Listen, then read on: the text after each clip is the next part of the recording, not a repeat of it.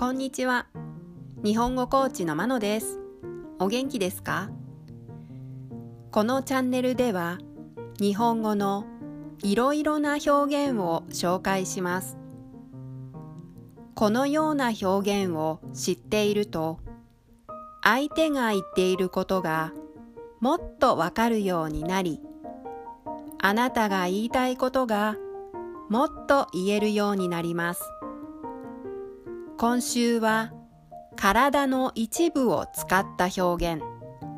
その中から胸という言葉を使った表現を紹介します。今日はこの言葉です。胸に刻む。胸に刻む。この胸に刻むの意味は心にしっかり留めて忘れないでおくという意味です。刻むは細かく切るとか切って後をつけるという意味です。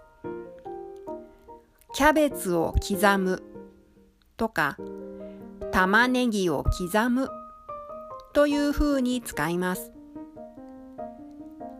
キャベツを刻むとキャベツには包丁で切った跡がつきます。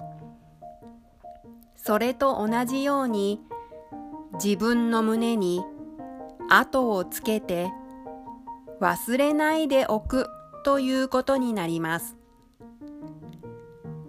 例文です。1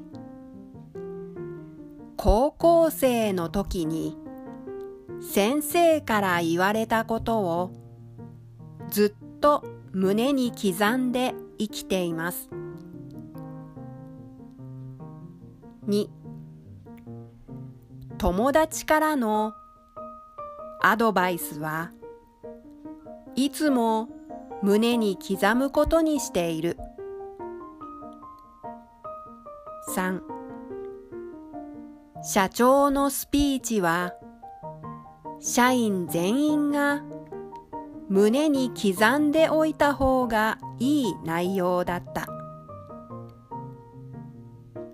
いかがでしたか？次回も胸という言葉を使った表現を紹介します。では今日はこの辺で。さようなら。